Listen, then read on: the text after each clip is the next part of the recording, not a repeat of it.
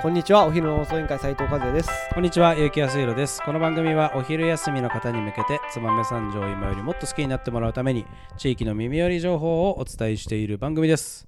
この放送は熱い思いをプレスに込めて、有限会社ストカの提供でお送りいたします。はい、今日も始まりました、お昼の放送委員会。今日は、えー、燕三条のお出かけおすすめ情報の回なんですがえー、となんと、えー今だいたい9月ですから、はい。えー私たちのこのお昼の放送委員会、えー2月ぐらいから始めて半年経ちましたと。そうですね。いうことで今日はちょっと半年間のハイライト回ということでトークテーマお願いします。はい。お昼の放送委員会半年経ったよ。イエーイ。ということで このあの、まあ、お昼の放送委員会、まあ、その燕三条に音声メディア欲しいなはい。というところから私が、まあ、斉藤和也、まあ、燕三条で、まあ、燕三条のね音はい。声メディア欲しいなと思った時に、はい。燕三条好きなやつと一緒にやりたいなと思思ったんですよ。はい。なんとなくね俺ねこういろんな授業やるんだけど、あの授業をやるときにあの何やりたいかっていうよりも誰とやりたいかっていうのを結構重要視しててなんかその何をやるかよりもやっぱ誰とやるかって結構重要だなと思ってて、はいはい。まずそこから入りたいなと思って、なんとなく漠然とこう中身決まってなかったところではいはい持っていってたと思うんだけど、なんかざっくりとしか、うん。まずその音声メディア作りたいなと思った時に俺よりもまあ俺よりもっていうか俺と同じぐらい燕三条のこと好きなやつとやりたいなと思ったわけ。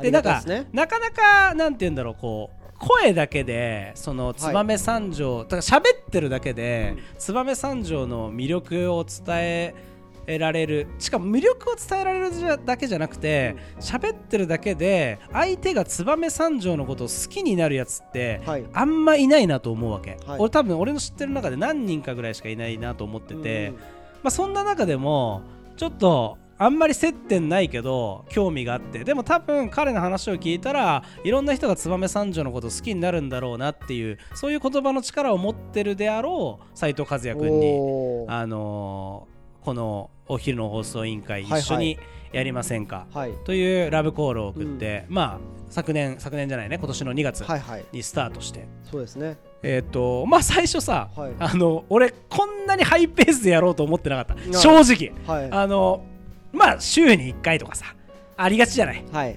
それがまさかね毎日放送っていうか毎この日になってね。産業カレンダー。に沿ってねいやびっくりだわ。どうですか？この半年間やってみて和也さん的に、あのーまあ、巻き込まれた側ですか？らいやでも楽しいからやってるところはあるけはいはいどはいはい。あのこれ JC と YG と違ってはい単年度の授業じゃないからそうですね。これゴールがねないの確かに確かにあの多分ねうん。ほんと一生やり続けなきゃいけないんじゃないかななるほどなるほど。と思っているしはいはいはいもう多分言い言い出しっぺだから多分はい。弾けないところまで来てる。俺でもね結構こうも目標があって、うん。意外と。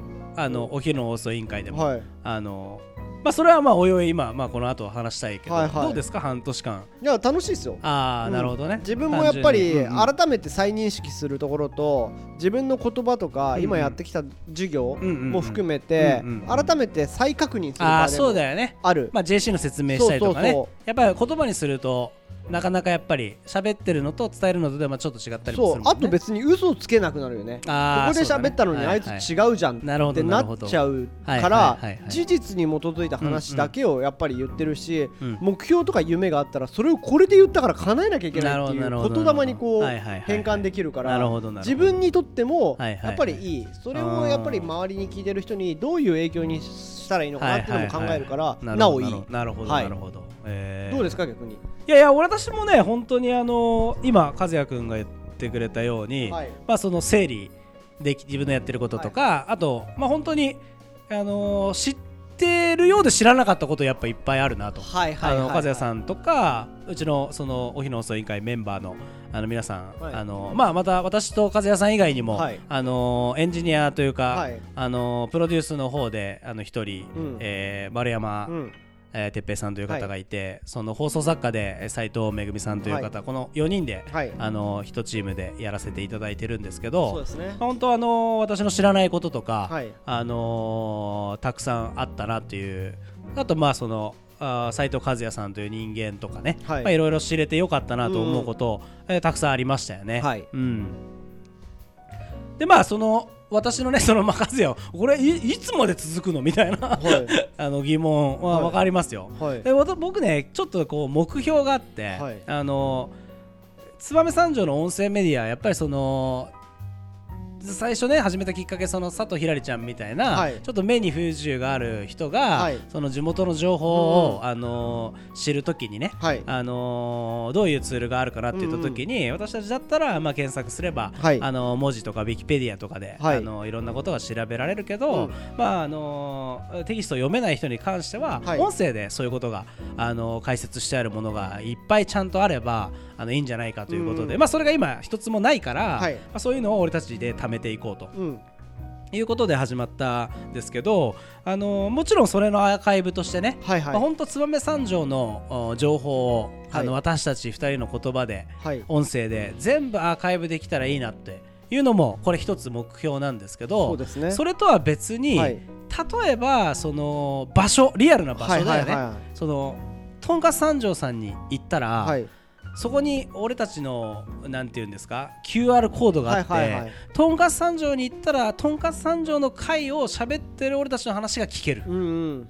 えーある場所に行ったらある場所の俺たちが喋ってることが聞ける。はい例えばその初めて燕三条に訪れた人が、はい。えー、とあたかも俺たちと一緒に燕三条を巡ってるようなね、はいはいはい。そこで読み取ればまたこいつらがここの場所の話を面白おかしくしてくれて、はい。ここの話の文化とか歴史とかはい。成り立ちとか働いてる人のこととか、はいはい。っていうのをそれを聞きながらそこの場所を楽しんだりとかあできるほど俺たちのそのなんて言うんだろうまずアーカイブを貯めて、それからその場所場所にそういうなんて言うんだろうそのアーカイブにリンクするような URL みたいなのをはい。こう設置して燕三条中でまあ音声ガイドじゃないけどさ、はいはい。なんかあるじゃないですか。ありますね。博物館とか行くと、こうポチッと押すとここのはいはいはい。説明をしてくれるみたいはいはいはない。あれが燕三条中でなんか俺たちの QR コードを読み取ると燕三条中の施設とか食べ物屋さん、えー遊ぶ場所工場とか製品とかでなんか俺たちの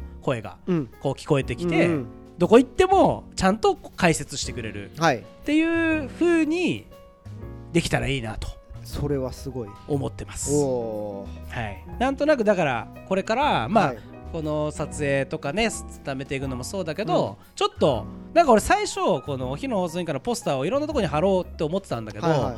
なんかそれ同じポスターをいっぱい貼るんじゃなくて例えばとんかつ三条さんだったらとんかつ三条さんの会にダイレクトにアクセスするなんていうの QR コードがついたポスター、うん。1枚だけ。みたいなのを貼って本当になんかその各所で行ったら聞けるうん。みたいな、そこに行ったらそこの会の話がすぐ聞けるうん。っていうなんかこう仕掛けが街中にあるとなんかすごく駅降りてからなんか宿泊するところまでずっと俺たちが解説していけますよみたいなのってちょっと面白くない、そうっすね。そんな地域ないじゃん。ないですね。例えばもっと言うと目が不自由な人がこの地域に遊びに来たとしても、はい。ずっとこうなんて言うんだろう。喋ってね。しゃしゃしゃべってこう案内できるはいはい。ガイドをできる、うん本当にこうバスガイドさんじゃないけど、はい。ずっとそのどこに行っても俺たちが案内できるっていう風になったらすごく素敵だなと。それがゴール思ってます。まあ多分じゃあ永遠とゴールないね。いやどうわからないけど、うん。なんか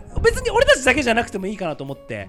なんかそれってすげえ素敵やんって思う人がうん。それを始めて、うん。なんか俺たちが行けないところの音声解説を誰かが今度ねえっ、とわかんないけど、うん、武田修美と、はい。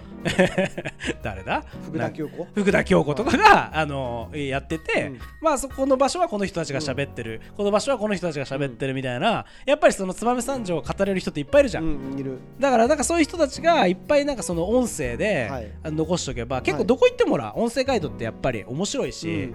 なんか聞いてるだけで見ながらこう聞けたりとか、で別に目が不自由じゃない人だって助かるかなと思う、あの面白いかなと思ってなんかちょっとよくないですか？その例えば私が旅行行った時に、なんかその地元の若いやつがうん。この場所をどう思ってるかみたいな話を聞けるみたいな。いすごい新鮮じゃないですか。それは激アツだね。なんかガイガイドのパンフレットに書いてあるだけじゃなくて、なんか俺たちこういうふうに思ってんだよみたいなのを地元の人が喋って10分、うん。10分ずつぐらいなんだけど、でそういうのが各場所にあったりとかしたらこの地域めっちゃ面白いじゃんみたいな。面白いなそれは。なんかそういうふうにうんこの今アーカイブしてるものうをん。リアルにこう落とし込んでいくみたいなはい夢がちょっとうんあります。いやいいと思う。それはぜひやり続けて叶えてあげたいなと僕ははい。相方として思いますので、はい、これからもぜひぜひ。聞いてもらいたいなと思います。はい、はい。まあとりあえずうん。残念ながら、うん。この残念ながらですよ皆さん。はい、僕たちがはい、はい。終わることははい。しばらくないんで、聞いていただけたらなと、そう確かに最初始まった時に、あれおおや終わんのかなみたいな、うん。半年経ちましたねみたいなはい。話が始まったらね、はい。ちょ思った人もいるかもしれないですけど、うん。まだまだやめる。まだまだああやめる割と。こと俺諦め悪い。うん、諦め悪いし 本当に。しつこいからね。しつこいこのこの2人。あのでまあ言ったことを今俺たちは叶えなきゃいけないしやっぱ燕三条駅にじゃあ燕三条周辺のポスターを貼ったりとかそうそうそう。そしたらさっき言った小島屋が行ってたら小島屋の会が、ね。駅降りてから行く先々でまたこいつらの話聞けんのみたいな、はい、またこいつらの顔みたいなのをちょっと出していけたらめっちゃいいなと喋ってるじゃん、はい。地元についてみたいな。どんだけ語ってんだよそうそうそう。な。んかそういう場所場所であったらめっちゃ面白いよね普あと、ん。もう一つだけ言うと、うん。二人とも目立ちたがり屋なんで あの燕三条を俺らでジャックするっていうところもまたやっていきたいなとはい。思いますんで、引き続きご支援。そして並びに、はい。ぜひこのお昼の遅い委員会にうん。ご意見などもいただいたりとか、あー欲しいね。欲しい知った激励もいただけたらなと思いますんで、引き続きよろしくお願いします。はいはい、それではそろそろお別れの時間が迫ってまいりました。最後まで聞いてくれてありがとうございます。お昼の放送委員会では番組への感想や質問をポッドキャストの概要欄またはツイッターお昼の放送委員会より受け付けています、はい、番組内で紹介されるとお礼の品が届きますのでどしどしお寄せくださいお待ちしてますはい、お待ちしてます。またお昼にお会いしましょう。バイバイ。バイバイ